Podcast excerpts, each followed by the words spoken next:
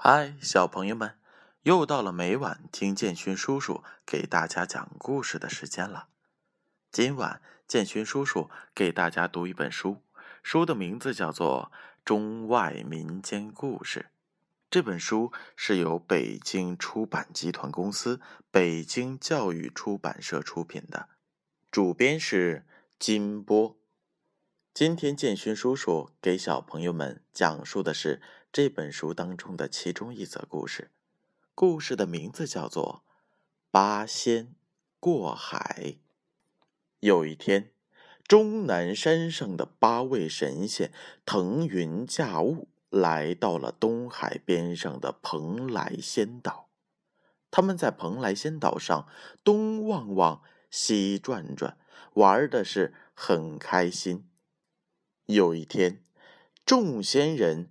站在丹崖顶上看海景，吕洞宾说：“哎呀，你们看前面那一片黑乎乎的是什么？”汉钟离说：“那不是一些海岛吗？咱们到海岛上看看好不好？”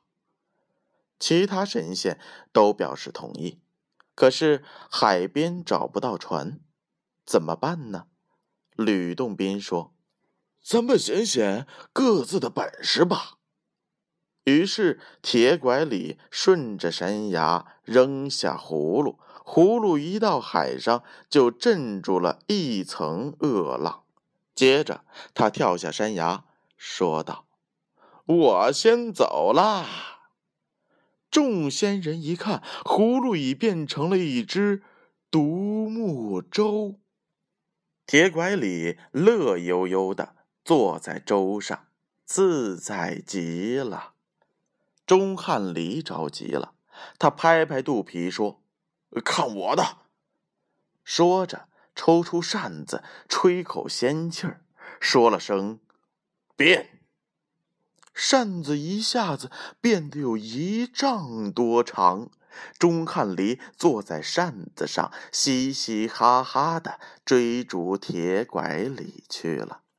紧接着，张果老投下了张纸驴，何仙姑扔下了荷花，吕洞宾甩出了箫管，韩湘子放下了花篮蓝采和拿出了拍板，曹国舅请起了玉板。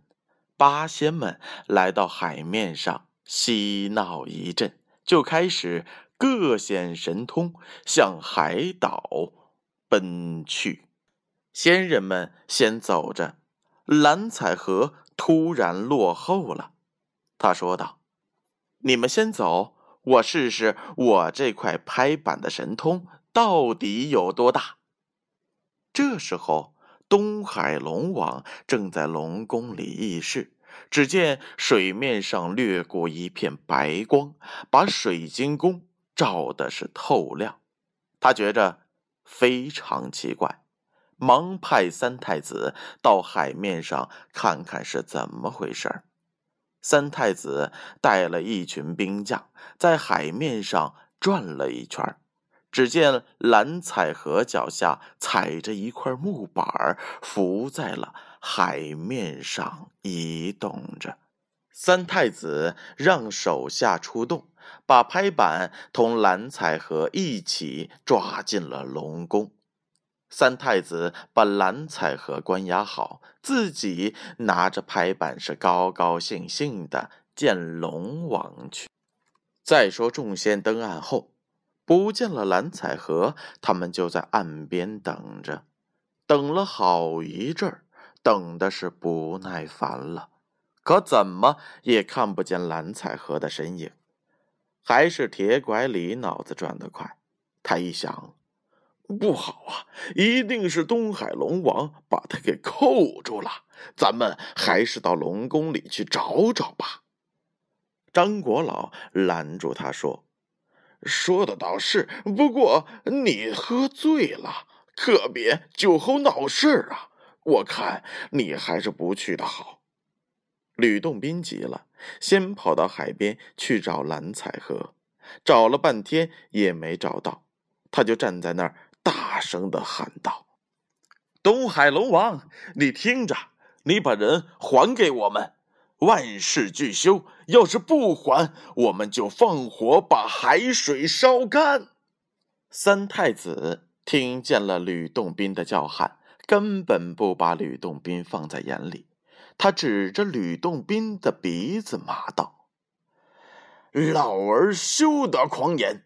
你快给我滚回去，要不连你一块抓进龙宫！”吕洞宾大怒，拔出宝剑就向三太子刺去。三太子打不过他，钻进了海里逃跑了。铁拐李随后把葫芦投进了海水里，吹了一口仙气儿。这下可好，葫芦变成了火葫芦，烧的海水直冒热气，像开了锅似的。龙王在龙宫里热的是躲都没地方躲，藏也没地方藏，赶紧吩咐龙兵放人。铁拐李见蓝采和回来了。这才收回了葫芦，陪他一块儿找众仙去了。众仙见蓝采和回来了，都十分的高兴。蓝采和却说道：“我回来有什么用啊？宝器拍板还在他们的手里呢。我自从登上了仙境，逍遥自在，想不到今天受到这等屈辱。众位仙友可要替我报仇啊！出了这口气。”说着，蓝采和嚎啕大哭起来，哭的是天地变色。众仙听了，很是气愤，都说龙王欺人太甚。大家都思考着讨回拍板的办法。于是，何仙姑陪着吕洞宾来到了海上，他们大声的呼喊了半天，惊动了巡海夜叉。夜叉急忙报信给三太子。吕洞宾见三太子带领着虾兵蟹将，杀气腾腾的来了，便抽出双刃剑来迎战。三太子不是吕洞宾的对手，只打了几个回合，便败下阵去。虾兵蟹将也跟着四散逃命。三太子刚要逃回龙宫。何仙姑早把荷花变成了烛罩，她把烛罩扔到了空中，只见一个铺天盖地的烛罩一下子扣住了三太子和他的虾兵蟹将们。吕洞宾大喝一声：“畜生，你往哪里逃？”手起剑落，海水一片血红。三太子。被活活的扎死在烛罩里了，虾兵蟹将们也插翅难逃。龙王听说三太子被杀，大吃一惊，令二太子前来出战。二太子也打不过，手臂还被吕洞宾砍断了，忙大声的一叫，扎进海里逃窜去了。一同派来的水族兵也纷纷逃回了龙宫。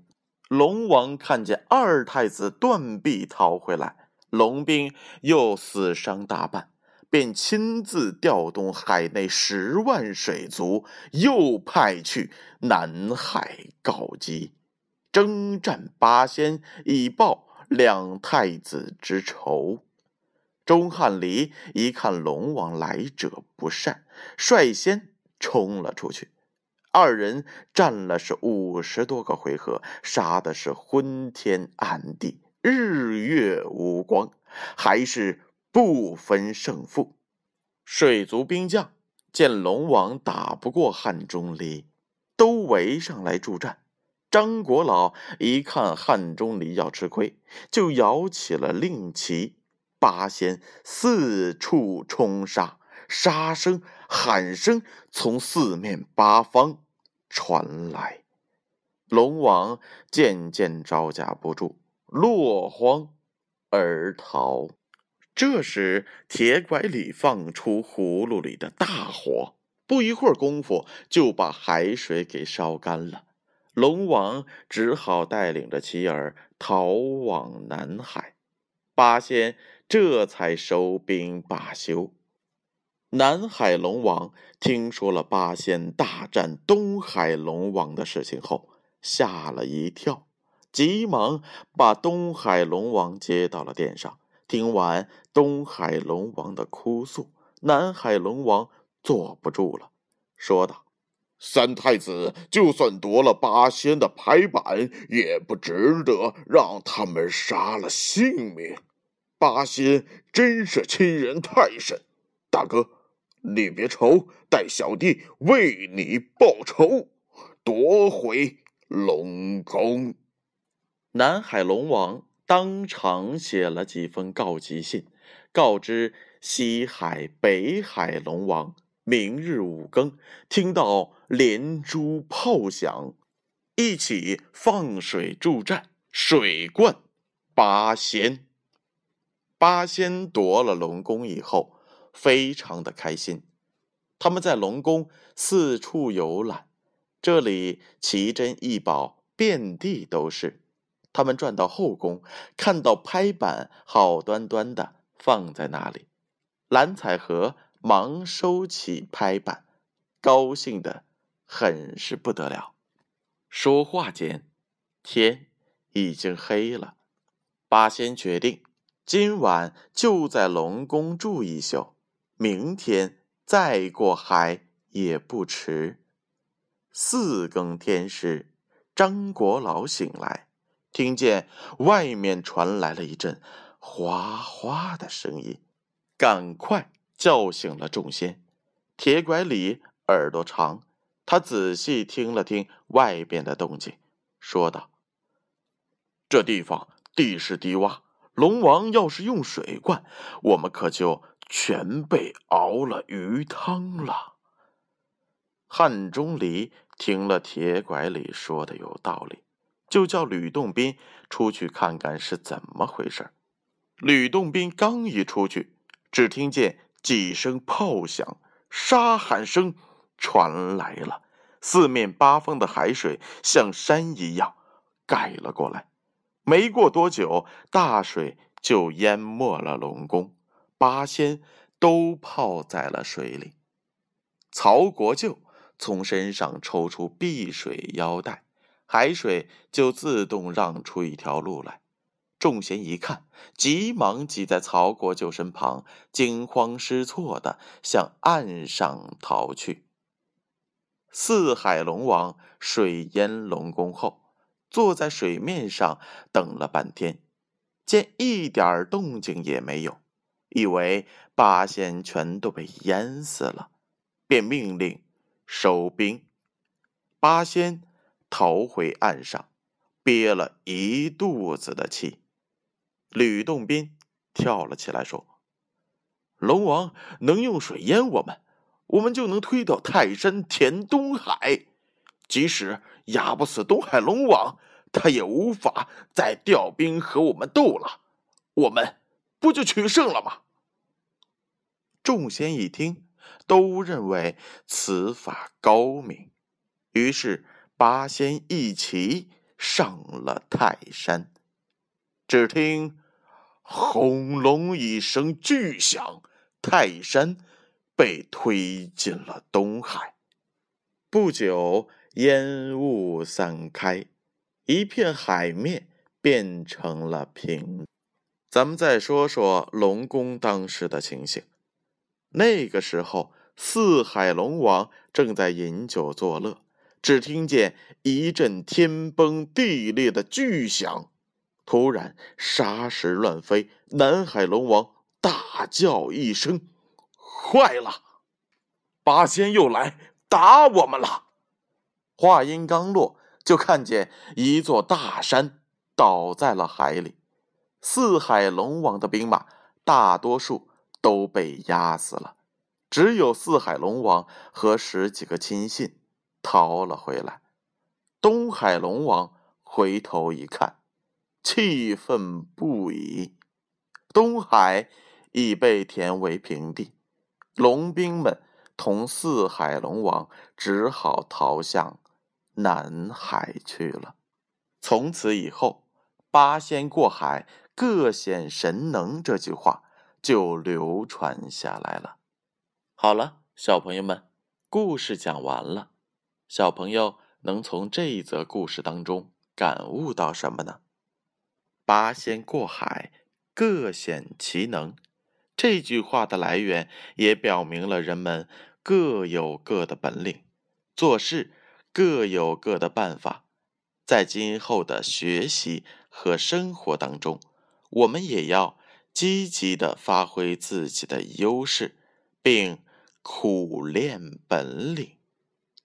好了，小朋友们，苦练本领的经历要靠晚上。充足的睡眠，那么接下来就随着建勋叔叔的“一、二、三”进入梦乡吧。